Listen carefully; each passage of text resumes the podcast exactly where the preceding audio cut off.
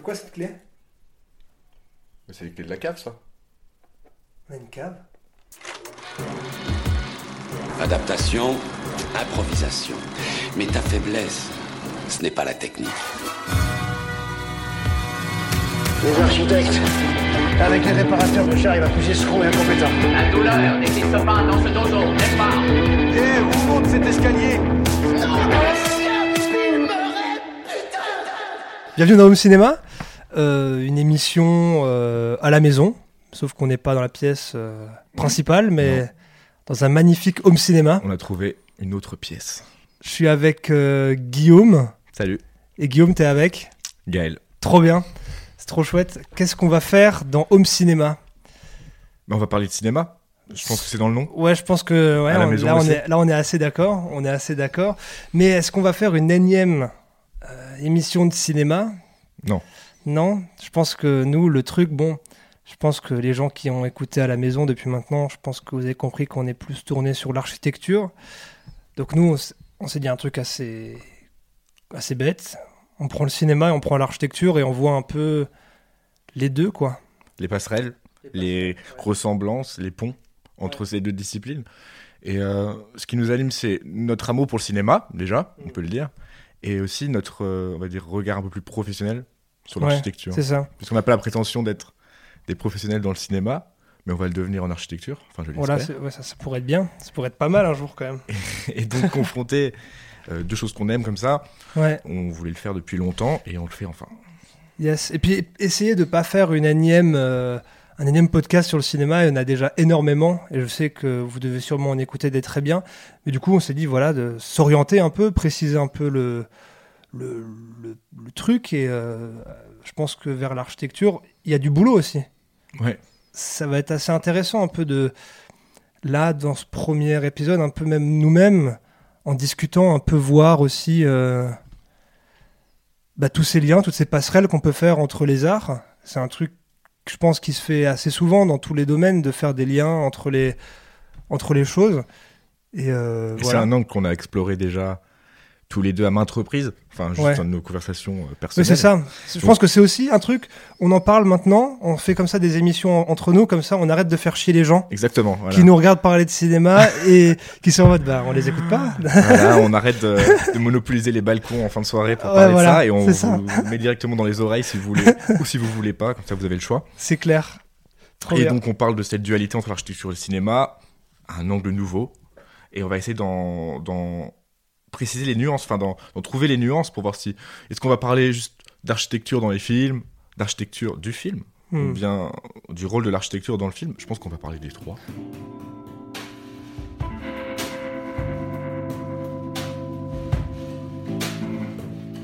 cette première partie de l'architecture dans les films, comment est-ce qu'elle est montrée, comment est-ce qu'elle est représentée, c'est quoi son, quel est son rôle? Parfois même, elle peut être fictive, totalement imaginaire. Elle des fois, euh, elle a souvent été fictive, ouais. Et des fois, ça a été euh, des vrais lieux de tournage, quoi. C'est on prend de l'architecture comme elle est, des lieux existants, et les transformer en lieux de tournage, quoi. Les transformer en lieu de tournage, oui, ça se fait directement juste par le biais de la caméra en fait. Ouais. Aussi voir comment ils sont filmés et comment des lieux, comment des mêmes lieux peuvent être euh, filmés différemment. Et qu'est-ce qu'ils peuvent transmettre de différent justement alors qu'ils sont singuliers à la base. Et euh, donc l'architecture dans le film, on l'a dit, tu l'as dit, euh, les lieux qui servent de décor finalement au cinéma ou de de- d'espace tout simplement aux acteurs. Toi, t'as un exemple de film comme ça? De film euh, où l'architecture est le vrai décor? Tu veux dire un film avec euh, Un bâtiment existant, un bâtiment une architecture existant. existante qui devient le décor, la scène de tout le. Moi, j'en ai un, j'ai le, mépris de Jean-Luc Ouais, Godard. C'est la, la, Villa Malaparte. Exact.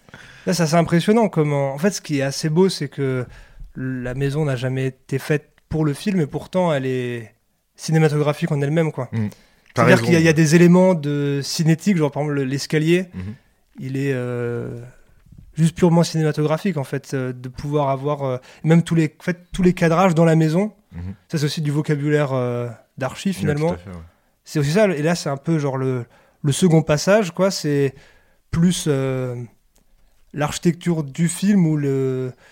comment le, les liens peuvent se faire, euh, rien que dans le vocabulaire en fait, Ouais. des, des deux, des deux domaines. T'as raison, il faut y plonger maintenant au lieu de tourner autour du pot. On parle de film. Et t'en as cité un. J'aimerais en citer un autre euh, dans la même euh, veine, un peu euh, de la nouvelle vague. Mhm. Puisque la nouvelle vague a un peu aussi incité Ouais, les clair. cinéastes à sortir des- Des studios Des et d'aller. studios Ouais, ouais, et ouais. d'aller filmer des, des vrais lieux, des vrais édifices. Mhm. Et moi, j'en ai un en tête. euh, c'est dans Hiroshima, mon amour. Il y a un bâtiment Ouais. Kenzo Tange, qui est le mémorial en fait de la paix à, à Hiroshima. Et euh, c'est vrai que c'était assez, un assez grand moment de cinéma pour moi parce que j'ai. Enfin, j'ai pas tout de suite réalisé où c'était. Enfin, j'ai j'ai pas tout de suite réalisé que je connaissais ce bâtiment avant de le voir. Et il les montrer, en fait, euh, jamais. Ça ça en est jamais un, per- un personnage principal et pourtant ça le, ça le, ça le devient Ça le devient assez vite. En fait, c'est ça qui est assez intéressant, c'est que l'architecture devient assez vite personnage, quoi. Et ça, Exactement. c'est assez touchant parce que tu. Bah, c'est quelque chose qui a été construit et qui devient euh, la, la pièce maîtresse, en fait, du film. Je te parlais d'Hiroshima, mon amour, c'est aussi une manière pour, euh, pour le réalisateur de, de montrer la guerre sans la montrer, parce que c'est ce bâtiment qui représente finalement le conflit, et on- dans le film, on voit très peu le conflit, et tout se résume autour de ces deux personnages aussi, euh, dont les dialogues ont été écrits par Mar- Marguerite Duras, voilà. Et euh, ce bâtiment représente la guerre euh, juste par sa présence. Mhm. Donc c'est assez fort. Et euh, pour parler aussi d'autres films qui ne sont pas de la nouvelle vague, mais qui sont simplement des souvenirs d'enfance, il y a tellement de souvenirs qu'on a Mhm. de films un peu plus, euh, on va dire un peu plus, un peu moins. euh, euh,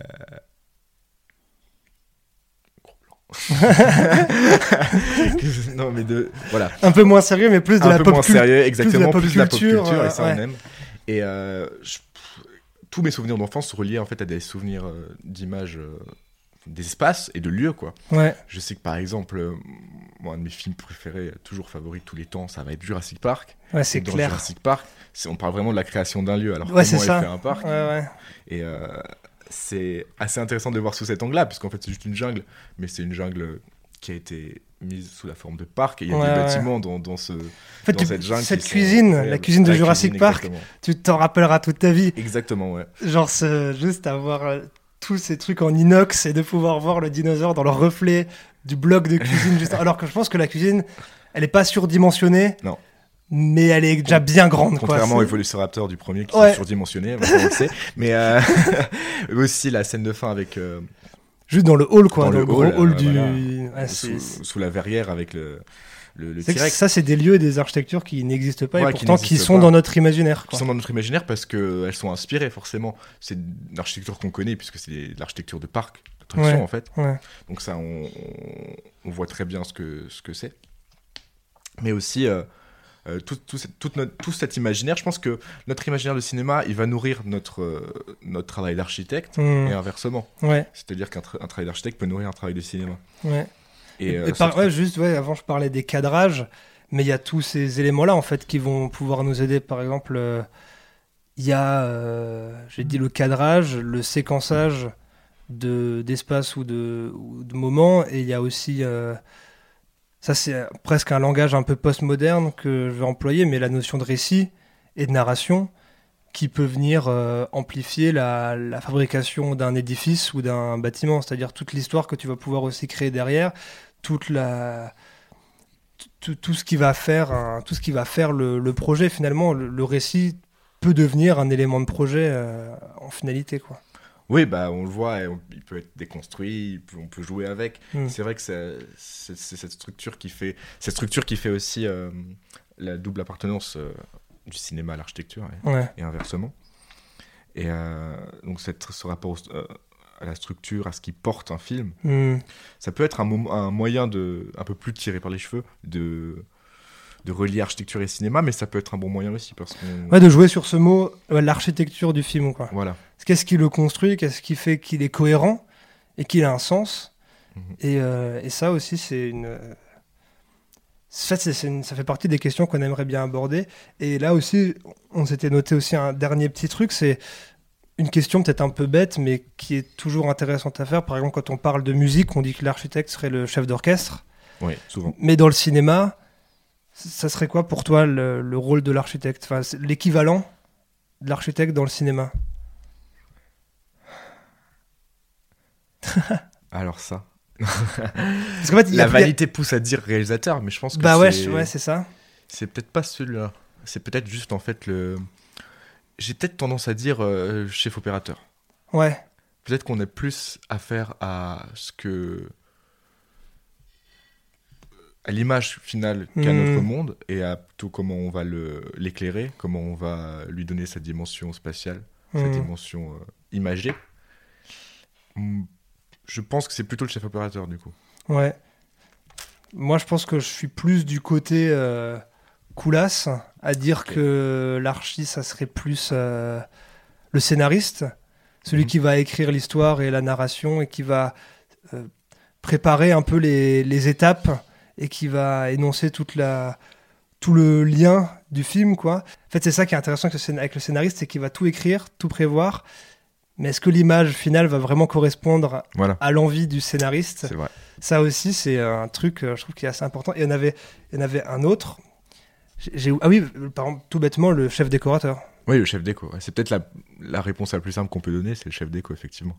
Ouais. Qu'on associe. Enfin, à chaque fois, il y a des films que je vois, je me dis, c'est pas possible que cette personne soit pas architecte pour faire Mm. un tel boulot. Mais en fait, si. Et euh, je Ouais. pense que c'est juste qu'on fait des choses qui se rapprochent énormément. C'est ça. Euh, peut-être que c'est juste notre rapport au réel, en fait, qui, qui Mm. change. C'est que eux doivent euh, faire croire qu'on Mm. on doit montrer, quoi, vraiment. Ah, Nous, on doit vraiment le faire. non, non, mais on doit, ça doit être dans la durée alors que c'est sur le moment. ouais. Et euh, il y a beaucoup de films qui me font ce sentiment de, il faut être architecte pour faire ça. Ouais, ouais. Et on aura l'occasion d'en reparler, je pense, avec euh, Ouais, c'est la clair. prochaine séquence. Et euh, par exemple, je peux peut-être donner un exemple qu'on n'aura pas dans, dans nos tickets, c'est euh, Blade Runner 2049 Ouais. de Denis Villeneuve. Quand je le vois, euh, je me dis, euh, c'est des projets. euh, Enfin, c'est des projets de licence 1, quoi. tu vois, il y, a y certaines scènes, c'est, c'est, pour le coup, c'est vraiment un exemple un peu hyperbolique parce qu'on peut. C'est un peu grosse caisse, Ouais, limite, ouais. euh, ce ouais, qu'ils font avec la lumière, Mhm. etc. Mais il y a des plans où la, la recherche spatiale, elle Ouais, est vraiment tu- grand- grandiose, quoi, Ouais, ouais. au niveau ambiance. T'y- ouais, crois presque. Voilà, quoi. le bureau euh, de Jared Leto. euh, C'est clair. sur l'eau avec cette euh, eau qui réfléchit la lumière euh, Mm. qui vient du, du haut. Je trouve que c'est des images fortes qui restent Mm. et je pense que ça synthétise en fait des, des problématiques qu'on a, des problèmes qu'on a et des choses Ouais. euh, auxquelles on réfléchit tous les jours de notre métier. Et, et- et je trouve, je pense même avec ça, il y a, il y a presque une, une limite au cinéma et l'architecture. C'est là, je prends l'exemple du chef décorateur euh, Dante Ferretti, Mhm. qui a travaillé sur euh, le film Le nom de la rose. Ouais. Et Le nom de la rose, c'est un bouquin à la base. Ouais. Et il y a ce truc de quand tu fais un film, il faut montrer. Ouais. Alors qu'un bouquin, tu peux imaginer. Oui. Et à partir du moment où dans le bouquin, il, il dit, il y a marqué dans le bouquin, la bibliothèque était tellement impressionnante qu'elle ne peut même pas être imaginée. Ah. Comment est-ce que tu l'as re... Et t'es forcément déçu, tu vois, dans le film. Et du coup, en fait, ça devient une bibliothèque pas standard, mais Oui. elle est pas aussi. Et tu vois, moi, je pense qu'il y a dans le film, il y a souvent la, faut montrer l'espace, et c'est souvent la, la plus grande limite en fait. Paradoxalement, quoi, c'est souvent l'architecture qui vient un peu Oui. court- court-circuiter un peu tout l'imaginaire que tu peux te Bah, faire euh, dans une œuvre. Quoi. Pour faire une petite digression, c'est un peu euh, le problème des adaptations. quoi. C'est Ouais. c'est quasiment toujours vecteur de débat parce que c'est vu comme des trahisons. Ouais, ouais. puisque tu grandis ou tu lis un, un livre que t'aimes en imaginant une chose et on te montre une chose bien différente Ouais, et donc ouais. tu te sens trahi. c'est C'est clair. pour ça que ça catalyse trop- euh, tellement les débats, les adaptations et que ça s'enflamme de partout et Ce qui est compréhensible. Sur Facebook encore bien plus, mais c'est- ce qui est compréhensible d'un côté, bien sûr. On se sent toujours trahi quand on a déjà imaginé Ah oui, c'est clair. C'est clair. Donc c'est une grosse responsabilité de faire une adaptation. C'est- Je pense que c'est c'est pas le plus dur, mais, mais presque, quoi. Ouais. Parce que Faire une suite aussi. j- j'avais pris un cours à l'école de, de, de Céno, et moi, il y avait un, y a juste il y a un truc qui m'a vraiment interpellé, c'est genre quand on parlait de... Putain, on me demandait, mais pourquoi est-ce qu'on fait toujours des réinterprétations de- d'opéra qui, qui existent depuis 300 ans? Mhm. Et en fait, euh, le prof, il, il nous a dit que ce, ce qui est assez fou, c'est que par exemple, dans, dans le texte, quoi, de, de l'opéra, il y a, par exemple, il va y avoir mar- marqué le roi s'assoit sur la chaise. Ouais. Mais cette chaise, il va falloir. euh, sur le- la scène, il va falloir. euh, en quel matériau Le roi, il s'assoit comment La chaise, elle est grande, elle est petite. Il n'y a pas euh, assez de didascaille. Ouais, tu vois, genre, en fait, ça laisse une si grande marge de, de possibilités. Ouais, c'est pour ça que c'est ouais. infini, en fait. Ouais. En fait, c'est même dommage qu'il n'y ait qu'une seule adaptation d'Harry Potter, finalement. Ouais. Tu vois, ouais. il pourrait y en avoir euh, 300, 400, vrai. et ça, se Peut-être vend, pas. et ça se vendrait tellement pas, calme-toi. Ouais, Une 400, seule est ouais, peut-être déjà assez quand assez, on voit les, ré- clair. réactions C'est euh, clair. qu'on a autour de ces- cette saga. Après, le mieux, c'est les fanfictions, quoi. Genre les gens qui se Oui. refont leurs films. C'est vrai qu'il y en a une d'ailleurs sur Harry Potter. Ouais, c'est clair. Il y en a eu une sur Star Wars euh, récemment qui était Ah ouais assez incroyable, oui. Sur Dark Vador, Ah ouais il me semble. Ah, J'ai pas vu. À préciser, on mettra ça en description. Ouais, c'est clair, c'est clair. Ça, c'est quand on sait pas, on dit ça. quand on sait pas directement, on dit on saura plus tard. Et on vous le mettra en description. Ça, c'est le. Voilà, une description sur Spotify. Ah oui, si, si, on peut. Ah. On peut. Si, si, t'inquiète pas, no Ok. problemo. d'accord. Pas de problème avec ça. Je te fais confiance pour la technique. Ok. Ok, on parle de film? Quoi? On parle de film? On parle de film. C'est le moment où on parle de film. Allez, C'est le moment. On dit que c'est le moment où on parle de film. on a déjà un peu évoqué des films, mais on va parler de films. Ouais, c'est clair. Non, en fait, euh, il y a aussi. euh, En fait, si on fait aussi cet épisode, c'est un peu en. Comment on va dire En, en réponse euh, à l'épidémie de Covid-19 qui s'est passée euh, ces derniers mois et surtout à- au fait que les salles de cinéma soient fermées et qu'elles réouvrent que le 22 juin. Et aujourd'hui, on est le 2 juin. Parce Voilà. qu'il reste encore 20 jours 20 à jours. attendre avant d'aller voir des films qu'on a déjà vus, vu que c'est les mêmes films, euh, bref. Mais euh, voilà, on a un peu. on a envie d'y retourner. Et du coup, pour ça, on voulait un peu faire ce premier épisode en ramenant des. Je sais pas si vous entendez là, des petits tickets de cinéma qu'on a gardés depuis euh, septembre. Depuis septembre 2019. Euh, à peu près. Le bon temps. Là, il y a environ un film par semaine. Donc voilà, euh, on va piocher dedans. On va voir un peu ce qu'on a, ce qu'on aime, euh, euh, si on a des choses à dire sur certains films, si on trouve qu'ils ont une certaine. Si leur rapport à l'architecture est important ou si il est anecdotique, mais ça serait tout aussi un- Voilà, c'est ça. intéressant. En fait, on veut juste prendre ça On comme. juste en euh, parler. voilà, juste parler de certains films, quoi, et vous donner envie un peu peut-être d'aller les voir pour certains que vous n'avez pas vus, euh, ou même certains que tout le monde a déjà vus, mais voir aussi peut-être un regard euh, un peu différent dessus, quoi. Voilà. Donc on vous met une petite musique d'ambiance le temps qu'on cherche euh, les films et euh, desquels on va parler et on revient dans deux minutes. Non, C'est ça Guillaume la musique d'ambiance c'est ça sera mieux, ça sera mieux.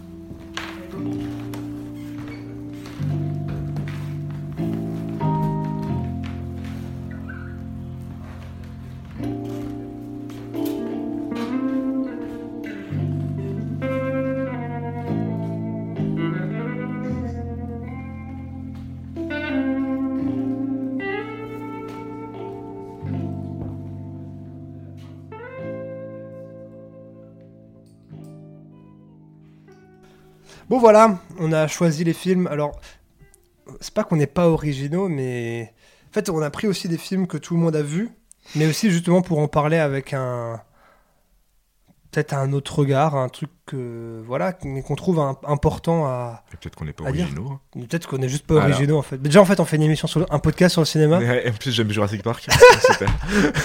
Il n'y a aucune originalité là-dedans. C'est clair. Bon, euh, Guillaume, à toi Ouais. la main.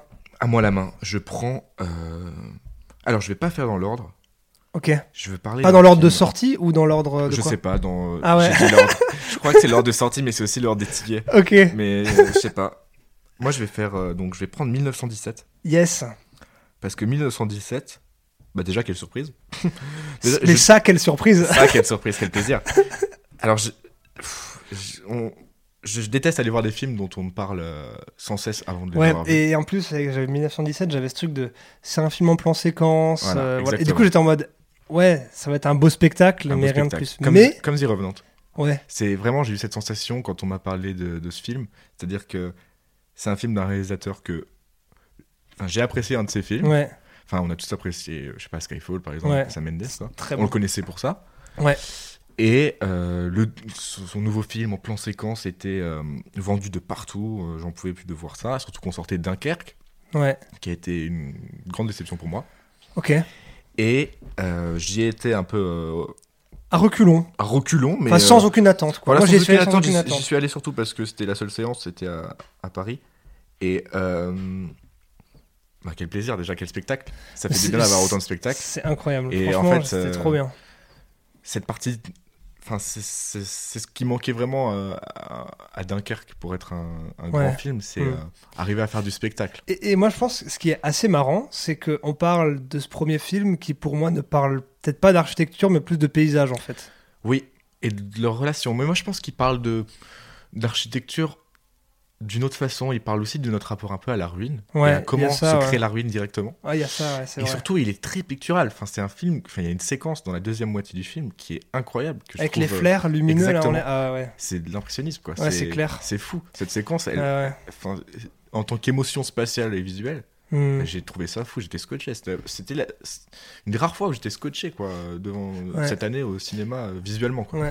Et euh, je m'en souviens très bien. J'ai j'ai pas revu parce que je déteste revoir des films directement qui m'ont marqué parce que j'ai peur d'être déçu. Mais en plus, voilà, de l'avoir vu en salle, en fait, Voilà, c'est tellement bien parce que c'est ouf. Et là, le revoir sur un petit écran, j'ai peur d'être juste déçu, quoi. Ouais, c'est ça. Et en plus, le sound design était super. Mais d'un point de vue euh, purement spatial, j'étais scotché par cette scène et aussi par, euh, en fait, comment il arrive à nous rendre claustro alors qu'on est toujours à l'extérieur presque. Hmm. Et ça, c'est une prouesse. Claustro dans les tranchées, on, on voit à peu près comment il le fait.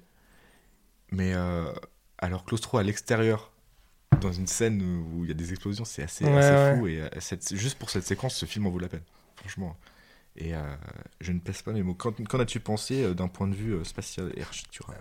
Mais en fait, je- je- ce que je m'attendais vraiment, c'est que le plan séquence soit utilisé pas juste comme un effet euh, esthétique, mais vraiment, en fait, ça montre vraiment quelque chose. Avant, je parlais de, de séquence. Ouais. Et en fait, ce qui est dingue, c'est que le plan séquence, Mhm. il est vraiment bien utilisé pour ça. C'est-à-dire que tout est fait, euh, tout s'enchaîne. Et en fait, tu as, une sorte de déroulé de paysages. En fait, tu passes par tous les paysages de la Première Guerre mondiale, en fait, presque. Et Ouais. en fait, euh, ça parle de paysages de guerre, ça parle de paysages naturels, tu as dit de paysages de ruines. C'est en fait, c'est vachement multiple. Et moi, il y a vraiment un truc qui me marque, c'est le rapport à l'horizon Ouais. et au ciel dans tout le film. C'est-à-dire que tu as toujours une sorte de voile sur le ciel, toujours un gris comme ça, un, un ciel gris et, et très euh, uniforme, quoi. Il est vraiment opaque. Et je trouve que ça renforce ce plan séquence qui est un parcours, en fait, dans Ouais. les tranchées, dans l'horreur de la guerre. Mais c'est un, un plan séquence où tu vois jamais le bout, en fait. Mais je pense que L'horizon, il est toujours confondu avec ce sol gris et charbonneux, tu vois, qui.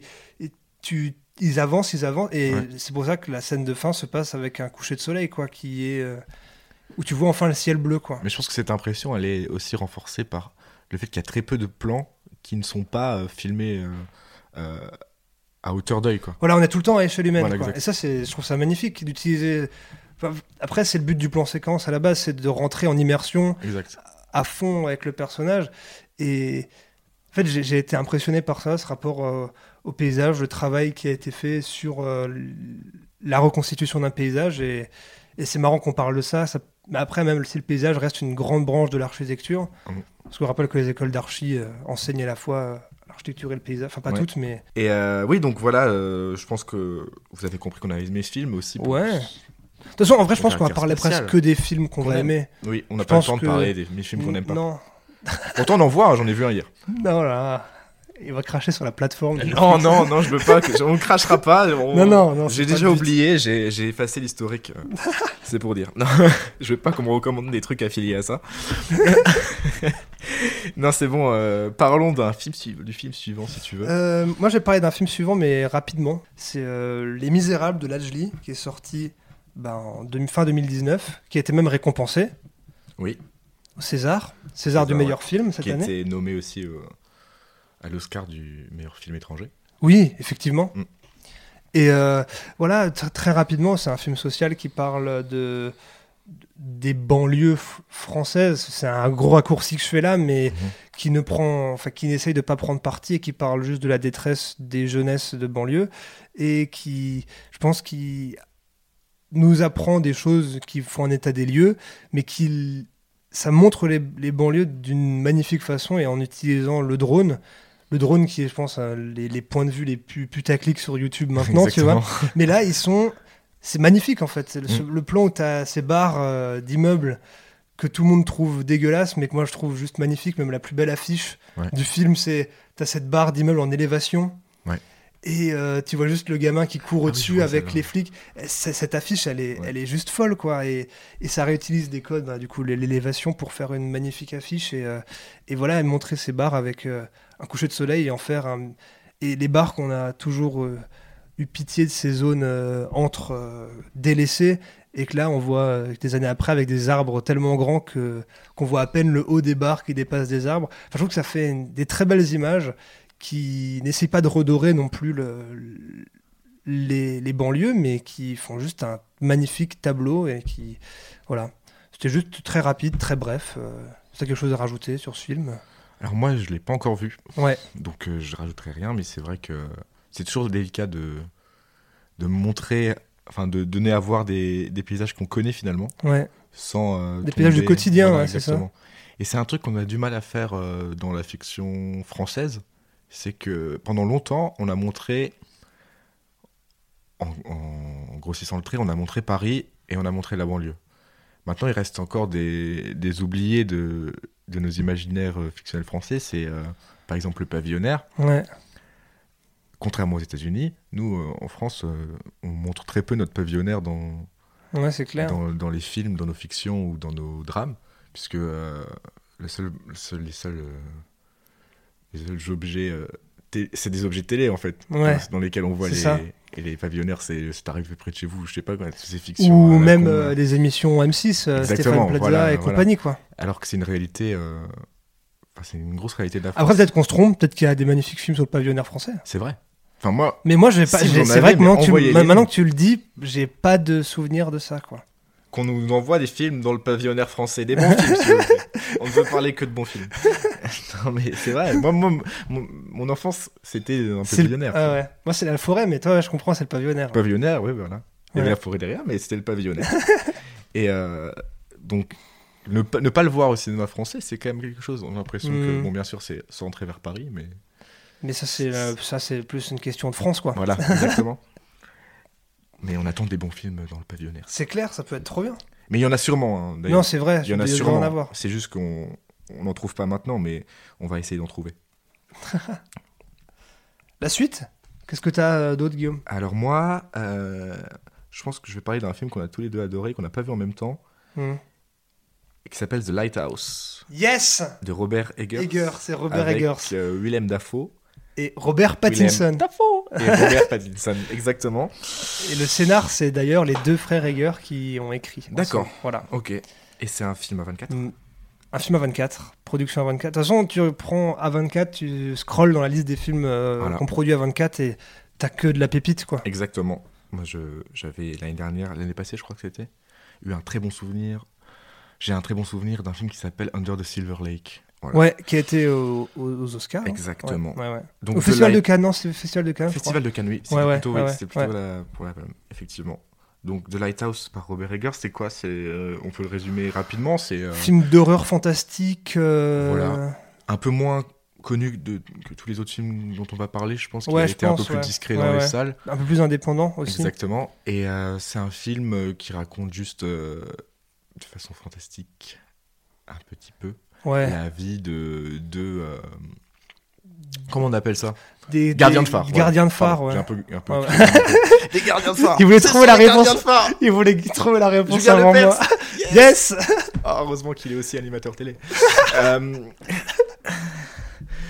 Oui, donc des gardiens de phare, donc euh, Willem Dafoe et euh, Robert Pattinson. Incroyable d'ailleurs, Robert Pattinson Robert en Pattinson, tant que gardien de phare. Mais toujours incroyable. trop bien. d'ailleurs, euh, Ouais, c'est Quand il fait pas Twilight, c'est incroyable. et euh, c'est c'est toujours bien. Franchement, il est toujours euh, très bon. Il a toujours joué. Il a, enfin, il a une, une évolution de carrière assez intéressante. Ouais. Et donc Willem Dafoe qu'on voit qui cabotine à mort. plus rarement, Ouais, mais, mais- qui cabotine à mort. Mais là, c'est très bien. c'est très bien parce que c'est un gardien de phare, un vieux loup de mer. On demande que ça. Il lance des tirades. Un moment, il y a une tirade, je pense, Ah elle oui. dure deux minutes, mais vrai, vraiment Mm. deux minutes longues. Oui, c'est incroyable. c'est moins long que Rooney Mara qui mange une tarte, Une tarte dans The Ghost Story. The mais- Ghost Story. c'est, euh, on va dire que c'est, c'est quand même, euh, c'est quand même long, mais c'est un film poisseux. C'est Ah un ouais. film sale. Tu te Déjà, sens bourré quand tu sors. Ah ouais, mais- ah ouais, ah, non, mais c'est façon, clair. Ils boivent tellement que tu te sens bourré. De toute façon, il y a les vapeurs d'alcool qui vont avec la pellicule. Mais, euh, déjà, c'est, on peut parler un peu du format. C'est Ouais, un format carré. carré. C'est un 4 tiers ou un format carré C'est carré, c'est carré. carré. Ouais. et euh, Noir et blanc. Noir et blanc avec euh, beaucoup de noir, Beaucoup Ah. noir. vraiment. Beaucoup de noir. Et euh, enfin, ce film, il est poisseux, on l'a dit, il est sale et c'est presque un huis clos parce que c'est sur une île. C'est sur une île avec phare, un phare, une cabane où ils vivent dedans. Et en fait, tu vois juste la folie des deux mecs. Et quoi. la crasse. Et les gars, ils, Ouais. ils sombrent dans leur euh, dans la folie la on plus peut pas totale. trop en dire parce que je pense Non, que c'est un film ouais. à, à sensation, mais Ouais. pas dans, dans le du côté euh, sensation forte, euh, waouh, euh, comme par Mais, exemple euh, euh, di- 1917, mais plutôt voilà. euh, à sensation. Enfin, il y a quelque chose de physique qui se passe. Ouais, quoi. ouais. On est obligé d'avoir des, des réponses, des états euh, physiques. euh, franchement, moi je réponse me à sentais film. bourré, Ah, quoi. moi, je me sentais sentais pas bien. hein. J'étais mal à l'aise. En fait, t'es mal à l'aise devant des fois, mais c'est trop bien en fait de ressentir ça. Exactement. Et, ça fait un peu peur. Ça fait et ouais et c'est ça. Et c'est un...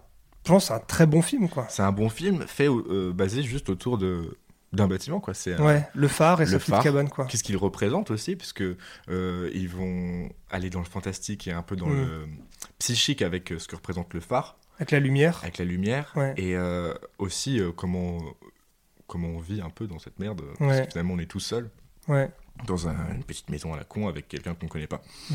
Et tout ça, c'est c'est- tous ces mots, ils sont un peu faibles pour euh, définir ce film parce que c'est vraiment, comme on vous l'a dit, euh, un, un film de D'expérience quoi. C'est une expérience sensible, expériences, ouais, ouais. sensorielle. Et euh, donc foncez le voir si vous l'avez pas vu. Je mais, pense mais que et ce qui- je pense qu'il est assez important aussi de se dire, c'est que c'est que le deuxième film de Robert Eger. C'est son deuxième long métrage. Et son premier long métrage qui s'appelle The Witch, qui est Mhm. disponible sur Netflix, si vous voulez aller le voir, foncez, c'est vraiment Yes. cool. Mais il a déjà euh, des vraies envies de réalisateur. Quoi. Il a déjà des vrais- une vraie esthétique ouais. qui lui appartient. Et moi, il y a un truc qui me marque à chaque fois dans ses films, c'est qu'il y a des plans, je sais pas comment il fait, mais c'est très impressionnant, où c'est vraiment des élévations, quoi. Oui, c'est vrai. Genre, t'as pas de point de fuite, Ouais. C'est des tableaux en fait. c'est des tableaux, c'est des, tableaux magnifiques, et les- il utilise toujours les, les bonnes couleurs, et, enfin là, c'est en noir et blanc. Et là, justement, le noir et blanc, il est, il est juste ultra important, parce Mm. que le noir et blanc, ce qui est important, c'est la, la, la lumière. Ouais. Et du coup, la lumière, c'est- opérateur c'est- est incroyable. sur ce Et film. du coup, la lumière, c'est tout le, c'est tout l'enjeu du film, vu que c'est un phare à Ouais. surveiller, donc on protège la lumière et on essaye de vouloir la toucher, sans brûler les ailes, mais voilà, sans en dire trop. Mhm.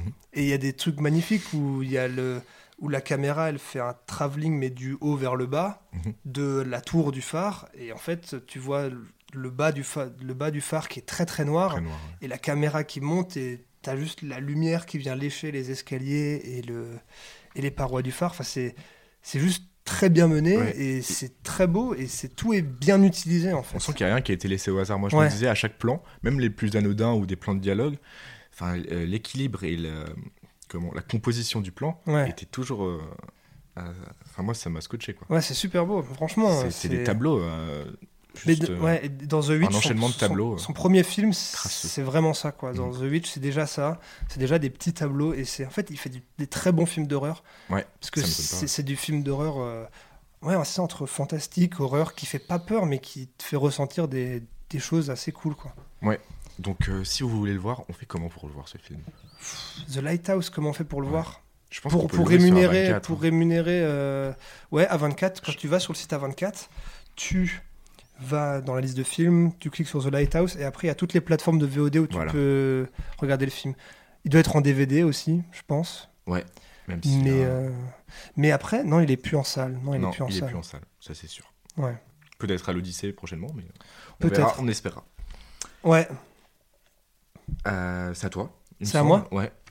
Est-ce qu'on finirait pas par ce film Et d'abord, on parle encore du. D'accord, très bien. Moi, j'avais pris un autre euh, ticket Ouais. qui n'est pas du tout original. Oh là, encore une Oula, fois. mais en fait, les deux derniers films qu'on a là, ils sont pas du tout originaux. Mais c'est bien parce que ça, je pense que c'est un film que beaucoup ont vu Ouais. et c'est un film qui cristallise des débats aussi parce que tout simplement, euh, chaque fois que ce réalisateur sort un film, ça crée des débats. Ouais. On en a marre un peu aussi. Que ça crée des débats, pas du réalisateur.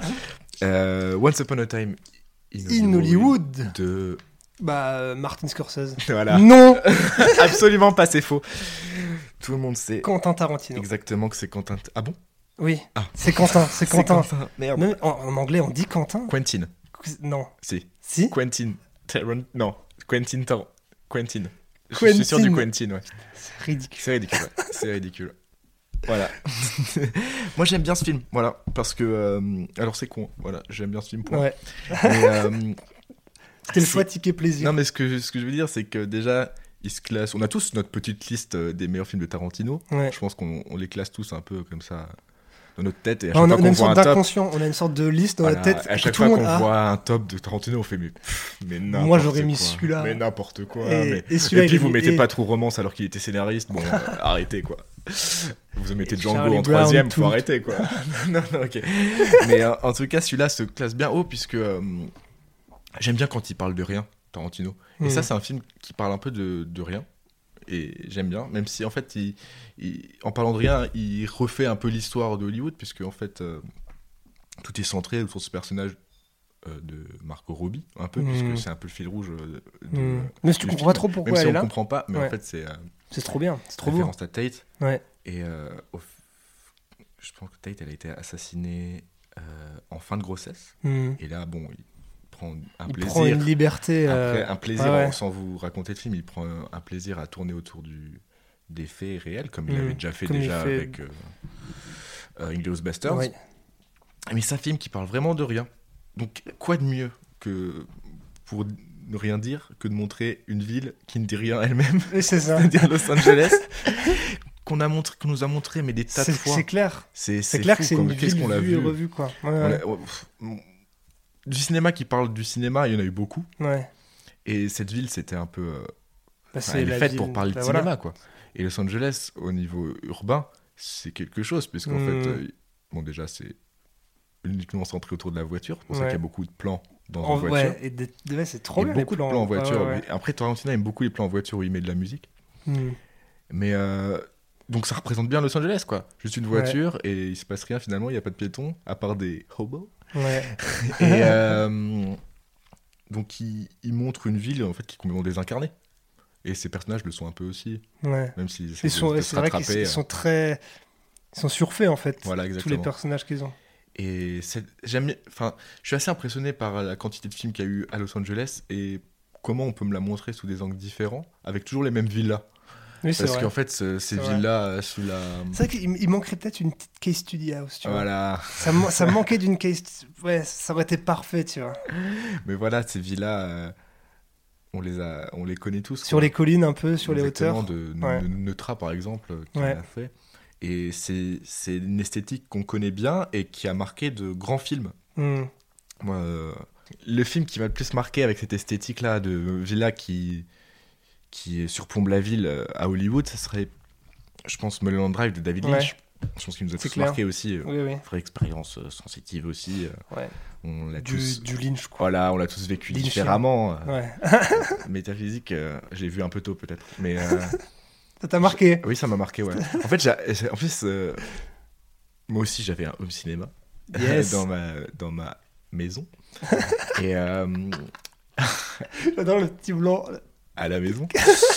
Et j'avais invité des potes. Et moi, j'étais très. bah, j'ai- j'aimais, je commençais à découvrir un peu le cinéma d'auteur.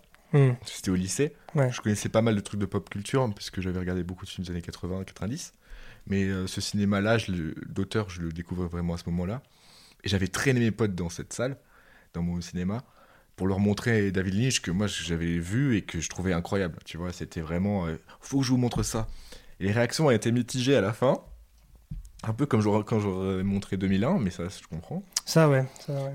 Puisque bon, il faut déjà qu'il y ait une fin. pour avoir des réactions à la fin. Et quand euh, le public part C'est euh, dur. 20 minutes. Non, Ah non, mais c'est un de Ah mes films préférés. Ce que Ouais. je veux dire, c'est que pour, en parler à la fin, il faut que euh, nos spectateurs restent jusqu'à la fin. Ah, là, ils étaient pas restés, pas restés Ah ouais, jusqu'à la fin, là, c'est euh. eux qui sont durs. Vous reconnaîtrez ceux qui. Parce que c'est pas, c'est pas qu'une personne hein, qui j'ai- avec qui j'ai fait le test de Montrer 2001. que J'adore. Et euh, donc Mulholland Drive, ça a fait le même film. parce qu'ils sont restés jusqu'à la fin et on a eu, je me souviens avoir eu peut-être mon premier débat de cinéma. quoi. Pendant Ah une ouais, heure, on a parlé de ce film. Et je pense que ce qui a marqué aussi, c'est cette esthétique. Puisqu'en fait, elle est assez libre. C'est vraiment euh, l'esthétique de là où on fait des films. Et c'est pour ça, je pense qu'on peut jouer avec aussi facilement.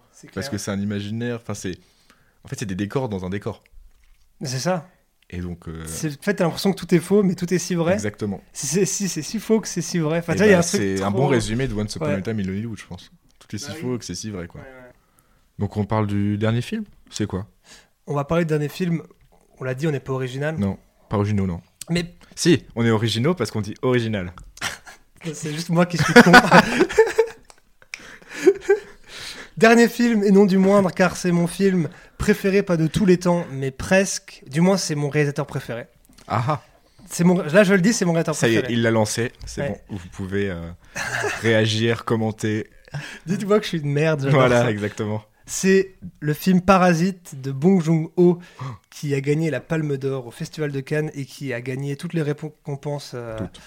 toutes, en fait, toutes les récompenses. Même, genre, je pense qu'ils en ont fait un peu des caisses avec ce film. Oui, je pense que ça a saoulé pas mal de gens. Ouais, je pense que ça mérite pas non plus autant. Mais moi, je pense que c'est un super film. Ouais, c'est un super film. Et je vais déjà d'abord commencer par vous recommander d'aller voir tous les films de Bong Joon-ho parce que Parasite, c'est peut-être son plus connu, mais c'est pas son meilleur. Je vous recommanderais d'aller voir en premier Memories of Murder, Ah oui. où il a. Que je préfère. Ouais, je préfère l'argent Memories of Murder parce qu'il a, il a un peu réinventé le thriller euh, euh, sud-coréen avec ça et c'est c'est juste trop bien. Mais Parasite, pourquoi Parasite? Parce que. Mais là, on parle vraiment du point de vue architectural, quoi, de la, quali- de la qualité spatiale ainsi du film. Ouais. C'est un film qui est avant tout social, mais là, qui utilise vraiment l'architecture pour parler de la société, quoi. Ouais, et la ville aussi. Et de la ville. Et, Mm. et après, bon, pour, pour les relations riches, euh, pauvres, c'est ça le, le- le thème du film, quoi, les Oui, c'est inégalités. souvent euh, le thème de voilà, ce film. voilà, c'est un peu ce- ce- son, Leitmotiv. son leitmotiv, effectivement. Mais là, ouais, tout est, tout est amené par l'architecture. Alors, il y, a, il y a les vêtements, on peut parler des vêtements aussi pour ça, de confronter les deux, les deux types, qui est un- c'est un truc très cinématographique, quoi, la- les costumes. Mais je pense que là, cinématographiquement, c'est l'espace qui Mhm. fait le tout. Genre, dans la première partie, quand ils sont dans leur maison, la famille euh, pauvre, entre guillemets, de, qui sont dans un petit espace où ils sont même en dessous du sol. C'est-à-dire que la fenêtre, c'est une fenêtre en bandeau, Ouais. mais qui est au niveau de la route. Et après, quand ils sortent, une sorte de demi d'entresol, ouais. Mhm. Et après, la, famille riche, qui, en fait, qui nous apprennent des richesses architecturales. Parce qu'à un moment, il dit, c'est trop bien, parce que depuis le jardin, je peux voir le ciel. Mhm. Et ça, c'est un truc euh, important, en fait, en architecture, Mhm. d'avoir un espace extérieur, d'avoir un... C'est une richesse architecturale, quoi. Ouais. Qui... Après, il y a peut-être un petit défaut, c'est que pour eux, la richesse architecturale, c'est presque dans le gros volume. Oui. Et la, la maison qui est presque un peu trop ce- putaclic, même dégueulasse, Ouais, le de la le- maison de riche, mais c'est un bon cliché, quoi. Si on devait éliminer directement les défauts du film, je pense que ce serait peut-être ça. C'est que, en fait, c'est une maison d'architecte et elle est présentée comme ça. Ouais. C'est une maison qui a été faite par un Par un architecte. architecte. Donc, Mais, ouais, ouais, on ça. catégorise directement l'architecte comme, euh, Comme le travailleur des riches, quoi. voilà, exactement, Ouais. comme celui qui qui est riche d'ailleurs Ouais. et qui fait des choses pour les riches. Donc ça, c'est le seul danger. Et euh, il y a un autre petit danger aussi, c'est un peu le côté manichéen. Ouais. Mais ça, c'est un danger que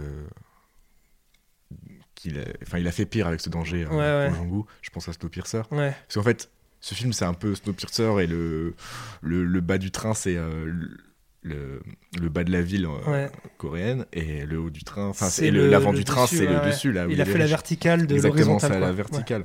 Ouais. Mais euh, je le trouve beaucoup plus, quand même beaucoup plus euh, nuancé. Hmm. Et euh, même si c'est très caricatural, ce film, il est, il est assez puissant parce que c'est quand même. En fait, on vogue dans les styles et on sait pas trop Ouais. ce qu'on regarde. Et ça, c'est un. Mais c'est ça, en fait. Genre, il ça, il y a des moments, tu, tu, tu te marres, tu te dis, je devrais pas rire. Et des fois, tu as peur et tu te dis, mais ça fait pas si peur que ça. Voilà, mais c'est assez. C'est super bien fait. Comment on pourrait dire comédie de meurtre C'est ça? Ouais. Oui. avec Ouais. un petit peu de thriller, avec un petit peu de. Ouais. Ouais, c'est ça, un peu de thriller. euh, genre, il y a des moments où tu as l'impression que c'est un peu fantastique, tu vois, Voilà. c'est un peu mystique, c'est un peu. Mais. C'est ouais. surprenant surtout. Ouais, c'est ça qui. Franchement, c'est ça qui. En fait, on peut pas raconter l'histoire du film. C'est vrai que parler de l'architecture du film, c'est assez important parce que ça Mm. permet d'en parler Exactement. sans trop en dire non plus. Bah, cette euh, dualité en fait entre les classes aisées et les classes euh, euh, il la, il la traite aussi avec euh, ses angles de caméra quoi. Ouais, Et puis aussi par le traitement de la ville quoi, tout simplement. Euh, Ouais. À chaque fois que donc un des personnages va dans la maison des plus riches, il est toujours filmé euh, en contre-plongée, Mm. etc. Ce qui appuie vraiment en fait le poids de toute cette classe sociale sur lui. Et euh, le fait que c'est une ascension en fait de en jusqu'à fait, la maison c'est- pour un... voir le ciel. c'est ça, c'est un film, pour moi, je dirais, c'est un film d'escalier en fait. Exactement. En ouais. fait, tu pourrais faire un relevé incroyable de tous les escaliers Qu'il y a dans ce film. qu'il y a dans ce film. Il y en a Ils un. Ils, ils font que très ça. flippant à la fin où Ouais, quand il y a de l'orage euh, Ouais. qui est- en fait qui est C'est trop fou. de suburb qui est vraiment euh, ouais. très flippant En fait, tu pourrais faire un relevé incroyable de tous les escaliers et même j'ai trouvé une affiche euh, parce qu'il y a tellement d'affiches alternatives Ouais, qui ont été faites qui de sont ce film. très belles Et il y en a qui sont faites avec que des escaliers et que Ouais. des. Et en fait, tu pourrais faire un, ouais, un- une panoplie comme ça de tout ce qui descend, tout ce qui monte. Et, et là, c'est assez fort parce qu'il prend vraiment l'élément d'architecture qu'est l'escalier pour en faire le, la symbolique de du fait social qu'il veut montrer, quoi. voilà et ce que je trouve fort c'est enfin cette maison elle a été dessinée pour ce film Ouais. Enfin, c'est vraiment une création euh, originale quoi. Genre, c'est pas, c'est pas une vraie. Comme on parlait au tout début, voilà c'est pas une maison qui existe, même si c'est. T'as l'impression que c'est une vraie baraque qui exactement existe. mais elle a tout elle a été créée uniquement enfin dans le but cinématographique Ouais, et c'est assez intéressant de, voir les choix sous cet angle puisqu'il y a des choix qui sont très architecturaux Mm. des choix qui sont très dus à l'ambiance et à, à ce qu'on veut faire ressentir par exemple cet escalier de la cave Hmm. qui est euh, enfin, cet escalier qui mène à la cave, Mm. qui est euh, vraiment très sombre, ouais. très étroit, et qui est euh, mis en scène autour, enfin dans une bibliothèque très lumineuse, très Ah belle. ouais, c'est là où il y a tous, En fait, les, tous voilà, les verres, tous les ce, machins. ouais. ce contraste, hein, il est un peu euh, grandiose et un peu trop euh, Ouais, marqué, quoi. On se dit, mais qu'est-ce que c'est, quoi? C'est vraiment, euh, en fait. euh, Un peu trop symétrique dans la maison, il y a toujours les Exactement, machins posés. au-. Et c'est, en fait, c'est l'antichambre de la scène, de la, de la scène principale. De quoi. tout ce qu'on peut pas, Exactement, ce c'est- peut pas parler, quoi. Comment on, app- on appelle ça C'est comment ça s'appelle? Le rebondissement? Non, comment ça s'appelle? Les- C'est les coulisses. Ah oui, oui. c'est les coulisses de, de ce qui se passe euh, sur la scène. Et la scène, Ouais. c'est le, le salon, la cuisine, etc. Ouais. Et aussi euh, le jardin, donc justement avec cette vue sur le C'est ciel. ça, que- parce qu'en fait, il nous parle du fait que le jardin, ça peut devenir une pièce. Exactement. L'extérieur, ça peut être Ouais. une pièce, quoi. Et ça, c'est les fondements de pas mal de mouvements architecturaux, quoi. Et c'est. Ouais, tout ça est, est- est bien, mais ça. En fait, ça nécessite un peu de recul pour se dire que tout ça, on peut l'avoir et on peut le créer aussi, mais pas que pour les riches. Voilà, c'est ça. Euh, L'objectif, c'est de, de permettre cette ascension à chacun, quoi. Et dans chaque logement, de pouvoir voir le ciel, pouvoir monter. Hmm. Ça parle de ça, en fait. terrasse, fait, c'est- la-. Pour moi, c'est la tristesse des architectes de ce film, en fait. C'est que les pauvres, enfin, que les pauvres, je dis les pauvres, voilà, mais que ces gens qui habitent dans l'entresol, eux, ne puissent pas avoir ce que des gens peuvent se payer avec un architecte. Oui, c'est des simples bonheurs spatiaux, hein, parce qu'on voit que quand euh, cette famille un peu plus pauvre, euh, enfin vraiment plus pauvre, Hmm. accède à la maison euh, par un certain biais Hmm. et se retrouve seul dans la maison, on voit de quoi il profite en fait. Ouais. Profite de la vue, d'avoir un jardin, de la vue sur D'avoir une grande baie vitrée Ouais, où ils peuvent être à Et l'intérieur tout ce et qu'ils font, c'est ouais. passer du temps dehors. être presque. protégés de la pluie, Voilà. parce qu'ils ne sont pas dans leur maison. euh, Donc c'est c'est pas des choses très sophistiquées finalement. hmm. Ce qui est sophistiqué, c'est l'emballage. Ouais, C'est le canapé, c'est euh, les matériaux, c'est Ouais. les vases. Mais c'est pas l'espace qui est sophistiqué. c'est Et clair. on le voit bien, parce que l'espace, il est pas très sophistiqué. C'est même le salon, c'est juste que c'est très grand. Ça donne sur un très grand jardin. En fait, tout est un peu grand, mais en fait, je pense que c'est pensé grand pour les Voilà. mouvements de caméra. Exact. Parce que, en fait, euh, ce qu'on a dit avant, toute la maison a été faite euh, en fonction des mouvements de caméra. Mhm. En fait, euh, Bong Joon-ho euh, était scénariste et il a lui-même. En fait, c'est comme si l'usager, pour qui le- son, son commanditaire, quoi, la Mhm. maîtrise d'œuvre, c'est la caméra, en fait. Ouais. Et ça qui est assez dingue, c'est que du coup, toute la maison est faite pour des mouvements de caméra et, et en fait, ouais, ces grands salons sont juste utilisés pour faire des rendus cinématographiques, des danses, des, des, des, des bastons, des trucs comme ça, quoi. Mais, euh, mais Ouais. c'est ça, en fait, la, la limite de ce film, effectivement, c'est la place de l'architecte en fait. Ouais, c'est ça qui est assez dangereux. Mais comme on le disait, hein, Oui, qui est là? Qui est là? Elle rentre? Salut Yo. Bah, tu fais quoi Euh, bah là, je vais me masser les bras. Parce qu'après, on s'est dit, on va peut-être. euh, Pour un verre. Voilà. Yes C'est pour ça que vous avez. Ok. On a bientôt fini en vrai. ouais. Bah, ça marche. Ouais, qu'on invite ce con. C'était marrant parce qu'on vient de se faire couper par Thomas. On, Ouais. va- on essaye de le laisser au montage, bien évidemment, ça peut être drôle. Ouais. On va pas, on va pas répéter, de toute façon, je me souviens même plus de ce que j'ai dit à la fin. Bref, Comment il a trouvé le home cinéma, lui? Mais il je a sais jamais pas, mais en fait, euh, je sais pas. T'as pas fermé? Bah, j'ai pas, j'ai pas fermé et peut-être la lumière. Ah. J'ai fait un peu de bruit en descendant. Ouais. J'ai fait un peu de bruit en descendant. Bon, en tout cas, ça, ça nous permet de d'un peu résumer tout ce qu'on a dit. Ouais. On a, on a des films cool. Exact. Est-ce qu'on peut, on les, on les recite vite fait? Ouais, on peut reciter un peu tous les films enfin, qu'on a- dont on a parlé euh, dans l'ordre. dans l'ordre. Alors, on a parlé de 1917 et de son rapport euh, paysager. Yes. On a parlé de. On a parlé des Misérables Ouais. et de sa relation avec euh, le La banlieue. avec la banlieue et la façon de représenter la banlieue. Et si vous avez toujours des films qui présentent le pavillonnaire français, on serait ravis Bon. de, de le regarder en fait. Des bons films. S'il Yes. vous plaît. Je n'ai plus de temps à perdre. on a parlé ensuite de The Lighthouse, de crasseux The Lighthouse, Yes. qui nous montre en fait en huis clos euh, euh, comment euh, un phare peut être représenté et ce qu'il représente aussi. Après, on a parlé de Ah oui. Once Upon a Time in Hollywood et de la vision euh, qui montre de Los Angeles. Et comme quoi, c'était quoi qu'on a dit? Ça paraît si vrai que tout est faux ou qu'est-ce qu'on a dit? On a, on a eu une super formule. Ouais, c'était super. En fait, stylé. rembobiner un peu, Voilà. mais on, a- on avait vraiment tout dit quoi. Exactement. Un film qui raconte rien, mais qui Voilà. raconte tout en même temps, c'est super cool. Voilà. Et on a fini avec Parasite, voilà. Qui est, je pense, un très bon film pour euh, parler d'architecture, d'éléments d'architecture, mais qui reste assez euh, euh, fermé sur la, sur la vision de l'architecte Ouais, et du rôle la... de l'architecte. c'était peut-être la motivation aussi de ce, de, de ce podcast, non? Ouais. Un peu Parasite, c'était un peu le déclic peut-être Peut-être, ouais. Je pense que Je pense que ouais, il, nous- a fait. En fait, c'est l'un des rares films où j'ai entendu le mot architecte aussi, je pense. Et c'est assez, assez intéressant en fait. Voilà, j'espère que ça vous a plu, que cette sélection vous a plu. Euh, Qu'est-ce qu'on fait? On finit par des petites recommandations parce que là il reste quelques tickets.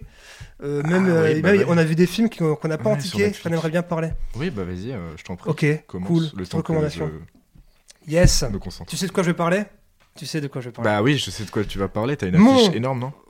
Quoi? Une... Ah oui, oui, d'accord, ok, je peux parler de ce film. Là, je parlais de deux films. Je de deux films. Je parlais de deux Oui, films. d'accord, je vois, ok. je vois les Le premier, la- le film dont j'ai une affiche énorme chez moi, c'est J'ai perdu mon corps, un film de Jérémy Clapin qui est sorti, euh, un film d'animation, je précise, qui est sorti euh, en 2019 en salle, Mhm.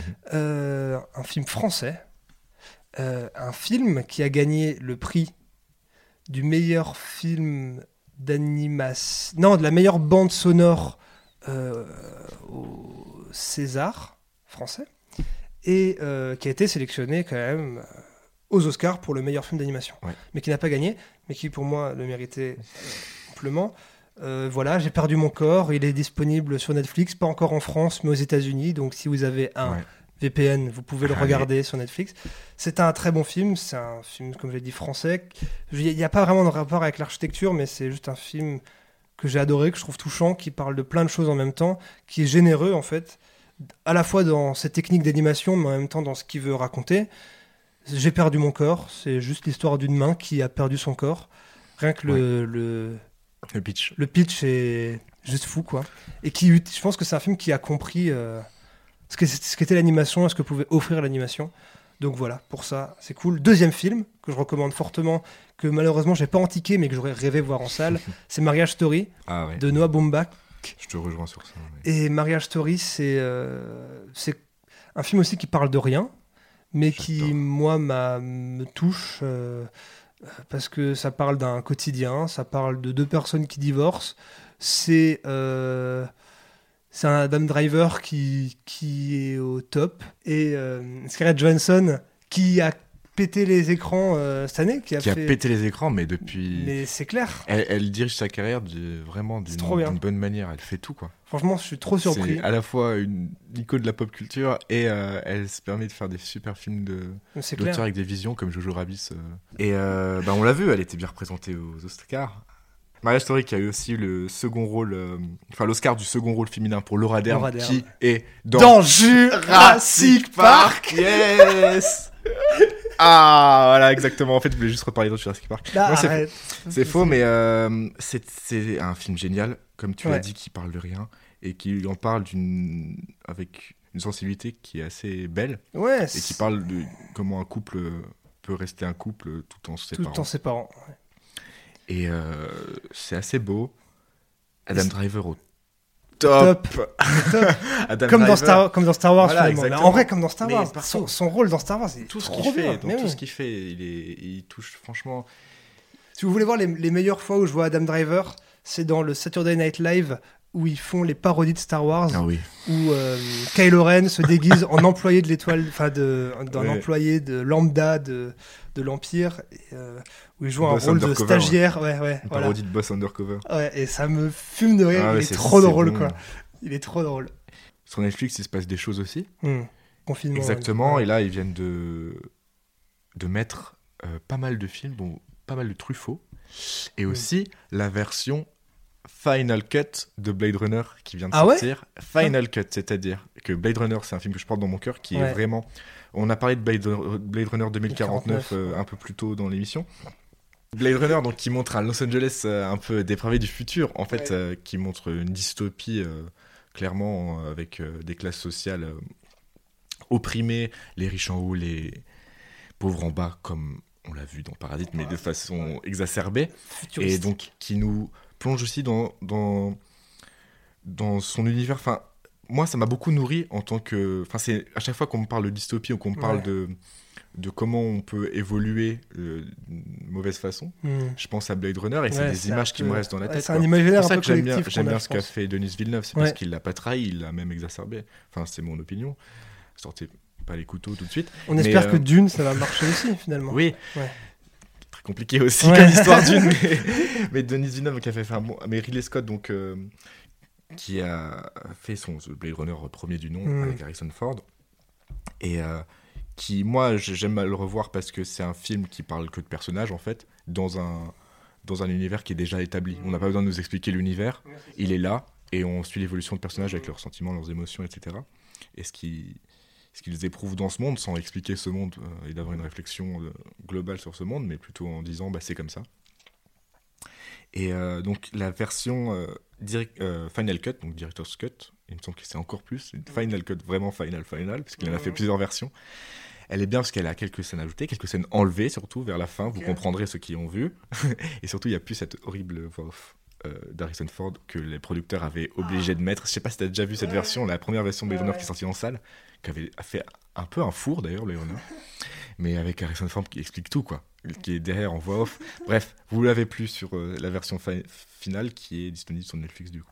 Voilà, Ok. c'est fini pour les recommandations. Je- Non, juste en dernier truc, qu'est-ce que Ah. tu iras voir en salle en premier Qu'est-ce dès que ça j'irai va voir en rouvrir salle en premier?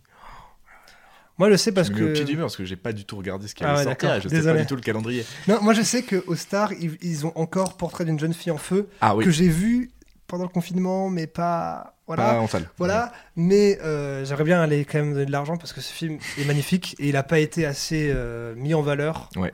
Voilà, c'est un très bon film et je pense que j'irai voir ça en salle dès que je pourrai aller au cinéma. Voilà. Ok. Bah moi je ne sais absolument pas, je vais me faire surprendre le 29 juin parce que je ne sais pas ce qu'a donné le, le calendrier euh, retardé. Bah, en fait, le calendrier retardé, c'est-à-dire que là, quand les cinémas vont rouvrir, ça sera les mêmes films que quand ça a fermé. D'accord. Il n'y a pas eu de plus de changements. Non. Camelot? Bah, Camelot, c'est dans... c'est en novembre, je crois. Je crois qu'ils ont décalé en novembre. Ah. Ouais. Comme pas mal de films, hein, il devait avoir The French Dispatch de Wes Anderson. Ouais, c'est vrai. décalé. James Bond est, re- est Petit casting d'ailleurs hein, sur French Dispatch. Ouais, non, mais c'est clair. Petite longueur. Bon, on pourrait continuer à parler comme Oui, ça pendant des heures. On peut arrêter. Mais voilà, en espérant que ça vous a plu. Exactement, et qu'on puisse en refaire avec Ben oui. accompagné. Accompagner, ça serait bien. Ouais. On invite des gens. Voilà. Et que le concept évolue et que parce que en fait, pour l'instant, il n'y a pas vraiment de concept en fait. Non, juste Mais je trouve ça cool de parler de parlé, en cinéma et on a parlé de cinéma et d'archi. Exact. On a essayé de parler d'archi Ouais. euh, dans le cinéma. Des fois, on a fait que parler de cinéma. Bon, moi, c'est c'est comme ça. c'est le- comme ça, c'est le jeu. c'est le jeu. Et euh, on Bah, espère voilà. euh, vous revoir très vite. Enfin, nous on vous voit pas. Mais... Non, mais en espérant que vous allez nous écouter très vite. Voilà. Et, euh, au plaisir de d'avoir vos commentaires, vos réactions et de savoir vous aussi ce que vous pensez de ces films. Voilà. Voilà. J'espère que ça vous a plu. À plus.